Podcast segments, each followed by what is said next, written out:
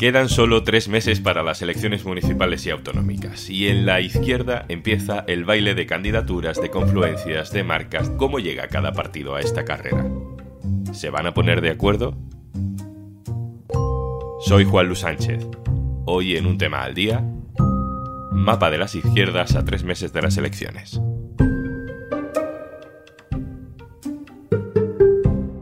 Una cosa antes de empezar. Hola, soy Juanjo de Podimo.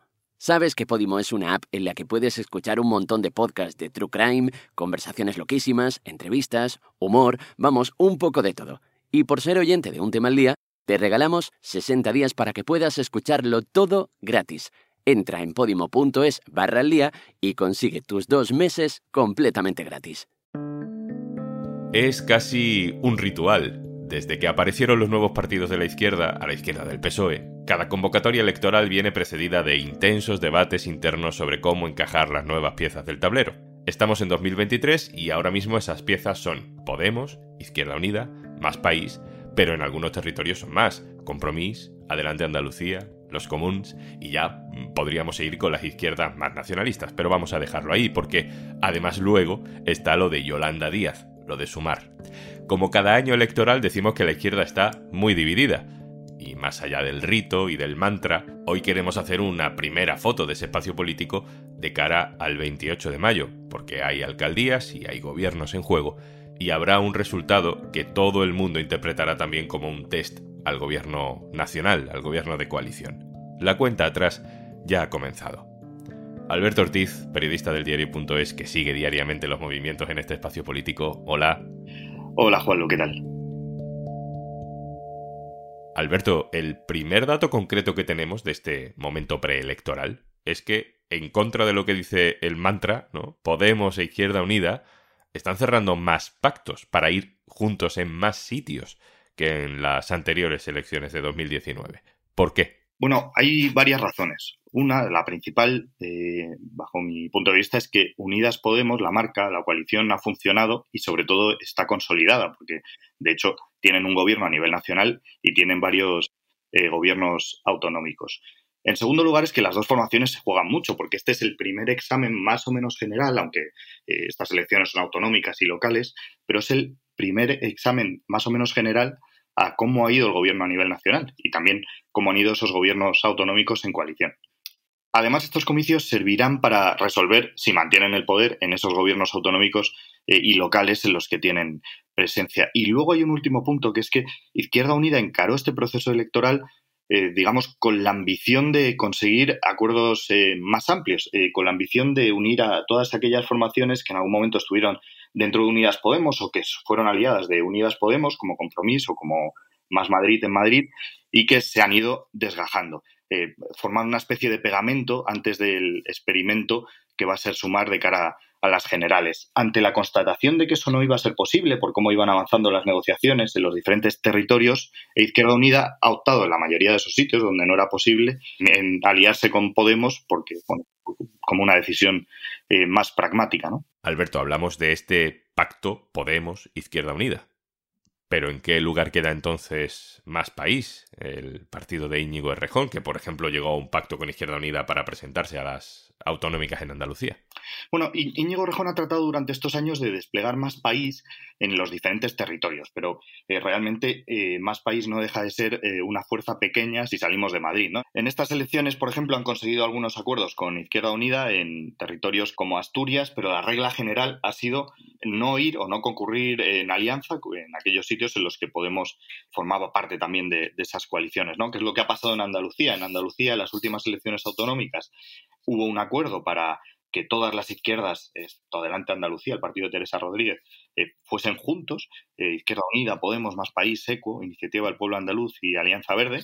Eh, las negociaciones de esa coalición fueron mal, hubo además un mal resultado electoral que derivó después una serie de, líos internos. Bueno, sin entrar mucho en esto, lo cierto es que Más País, después de aquello, ha decidido salirse en algunas ciudades como Córdoba donde ya había acuerdos para ir en estas elecciones junto a, por Andalucía, esa marca en la que estaban todas las izquierdas, lo que ha argumentado cuando ha decidido salirse a nivel general es que eh, los acuerdos que se estaban gestando en la mayoría de sitios se parecían demasiado a Unidas Podemos y menos a una coalición más amplia en la que ellos, eh, según dicen, se sienten más cómodos. Pues vámonos a Madrid, que es un lugar singular porque efectivamente ahí es más Madrid el primer partido de la oposición, ¿no? Tanto en la Comunidad de Madrid como en el Ayuntamiento de la capital. Le he pedido a mi compañera Fátima Caballero que nos explique por qué los de Mónica García, Rita Maestre y Íñigo Rejón no van a compartir papeleta en Madrid con Izquierda Unida y Podemos. Hola, Juanlu. En Madrid tenemos a Más Madrid, que hay que recordar que es el partido líder de la oposición. Consiguió en las últimas elecciones autonómicas del 2021, por el adelanto electoral que decidió Isabel Díaz Ayuso, consiguió ese sorpaso al PSOE. Por tanto, eh, Más Madrid no se plantea, por lo menos ahora, de ninguna de las maneras, concurrir conjuntamente con Podemos porque consideran que sería diluir su marca, que actualmente es muy fuerte en Madrid, es la marca de la izquierda que está tirando más, tanto en las encuestas como, como en las últimas elecciones. Además, hablas con ellos en privado y te dicen que hay espacio para todos. Además, ellos consideran también que ir con Podemos les restaría en unas elecciones más que sumar. Eso cuando dicen uno más uno no es dos, pues eso es lo que ellos consideran, que ir juntos seguramente sería eh, contraproducente. Y luego hay otra parte que hay que recordar que más Madrid surge de un divorcio muy traumático con Podemos. Rejón era el candidato de Podemos a la Comunidad de Madrid en 2019 y decide hacer un, acuerdo eh, al margen de Podemos con Manuela Carmena y se divorcia de Podemos.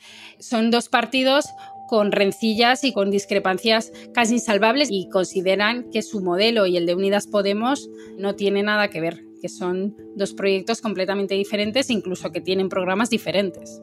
La comunidad valenciana será un lugar que también acumule muchas miradas en estas elecciones autonómicas y municipales. Hay, como sucede a nivel estatal, un gobierno de coalición, presidido por el PSOE, y que incluye también a otros partidos de izquierda dentro del gobierno, fundamentalmente Compromís, pero también Podemos.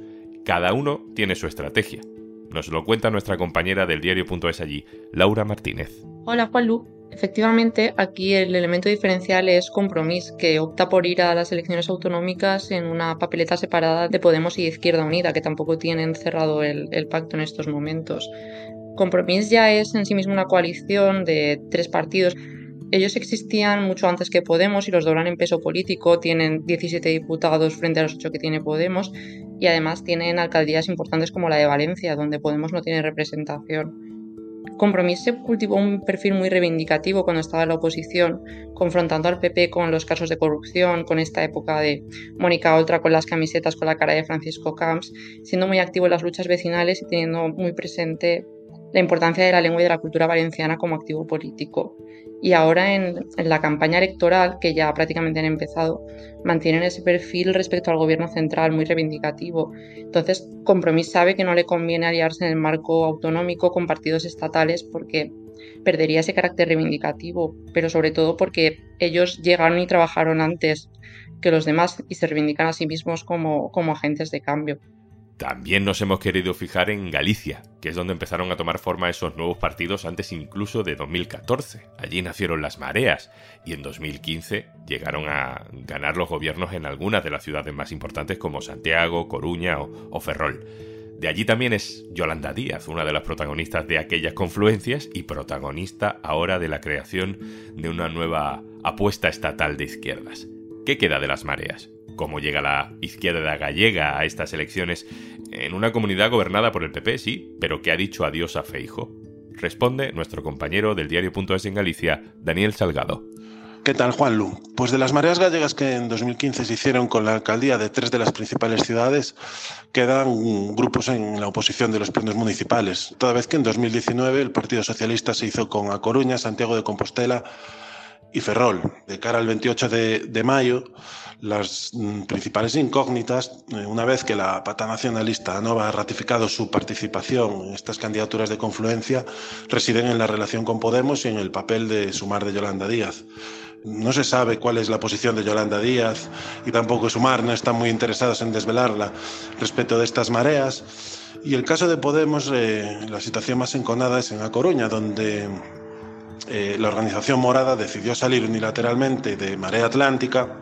En Galicia, además, hay que tener en cuenta el factor BNG, el histórico Partido Nacionalista de Izquierdas, que ocupa un importante espacio a la izquierda del Partido Socialista, es decir, compite por el mismo tipo de voto que las mareas. Alberto, vuelvo contigo. Muchos ven en estas elecciones como una primera vuelta de las generales, que serán solo unos meses después. Pero claro, las candidaturas que estamos viendo ahora no tienen por qué ser exactamente las mismas en la izquierda que las que veamos en las generales. Bueno, si tuviésemos la misma configuración política que en 2019, no habría dudas. Eh, y yo creo que la voluntad sigue siendo la de ir juntos. Lo que pasa es que el escenario ahora mismo ha cambiado. Y ya no es solo una cuestión de Podemos Izquierda Unida. Ha aparecido la figura de Yolanda Díaz, que es la, eh, la líder del espacio de Unidas Podemos, que quiere, con el proyecto que, al que está dando forma, sumar reunir a todos aquellos partidos que están en la órbita de la izquierda, eh, entre ellos a Podemos. La clave ahora es ver cómo Yolanda Díaz es capaz, o si es capaz, de reconciliar a todos esos partidos, algunas escisiones de Podemos que se han separado, y cómo consigue reconciliar a todos estos y conciliar los intereses de todos estos partidos en una misma plataforma. E, esto es lo que está sucediendo ya. Yolanda Díaz, a partir de enero, comenzó a hablar con, los partidos eh, y a reunirse con ellos para plantearles el primer embrión de lo que quiere ser ese proyecto para, de cara a las generales, sumar las fuerzas de todos y llevar una candidatura conjunta que pueda aspirar a superar las posibilidades de la izquierda, la izquierda del PSOE, en las elecciones generales. ¿no? Yolanda Díaz es ahora mismo la persona, digamos, con más potencia, popularidad política en ese espacio de izquierda, ¿no? Es una de las ministras más valoradas del gobierno, todos quieren que participe en su campaña electoral, entiendo, a nivel autonómico a nivel local, aunque ella no sea candidata ni Sumar participe formalmente de esas candidaturas.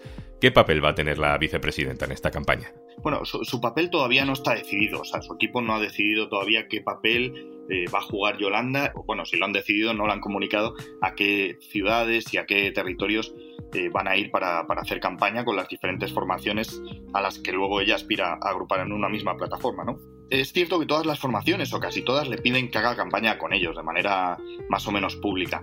Pero bueno, como digo, ella no ha tomado la decisión todavía. Eh, ella dijo hace algún tiempo que iría a aquellos lugares donde hubiese unidad de la izquierda, ¿no? Ella tiene mucha sintonía, por ejemplo, con los comuns en Cataluña, con Ada Colau, y es probable que vaya a algún acto en Barcelona. Lo que será clave aquí mirar es si ella va a aquellos lugares donde se presenta Podemos solo o, Unidas Podemos, porque esto sería un gesto muy importante de cara a las negociaciones con Sumar que se den después de esas elecciones, ¿no? Alberto Ortiz, compañero de la sección de política del diario.es, muchas gracias, un abrazo. Nada, gracias a ti. Y antes de marcharnos... Espero que ya sepas que si entras en podimo.es barra alía, te registras en Podimo y te descargas nuestra app, tienes acceso a todos nuestros podcasts y audiolibros gratis durante 60 días. Pero puede que aún no sepas que ahora puedes escucharlo todo también desde el ordenador. Accede a podimo.es con tu cuenta y disfruta de tus podcasts y audiolibros favoritos. Por ejemplo, mientras trabajas. Eso sí, disimula cuando te rías delante de tus compañeros escuchando nuestros podcasts de charlas más divertidas, o si se te escapa alguna lagrimita escuchando tu audiolibro favorito. No queremos incitarte a desconectar mucho del trabajo, pero oye, un poco de compañía te hacemos y la jornada es intensita. Entra en podimo.es barra al día Regístrate en Podimo y escucha todo lo que quieras gratis durante 60 días, en tu móvil y ahora también en tu ordenador. Úsalo con moderación, porque engancha. Yo aviso. Esto es un tema al día, el podcast del diario.es. Si te gusta lo que hacemos, necesitamos tu apoyo. Hazte socio, hazte socia en el diario.es barra socio. Este podcast lo producen Carmen Ibáñez, Marcos García Santonja e Izaskun Pérez. El montaje es de Pedro Nogales. Yo soy Juan Luis Sánchez. Mañana, otro tema.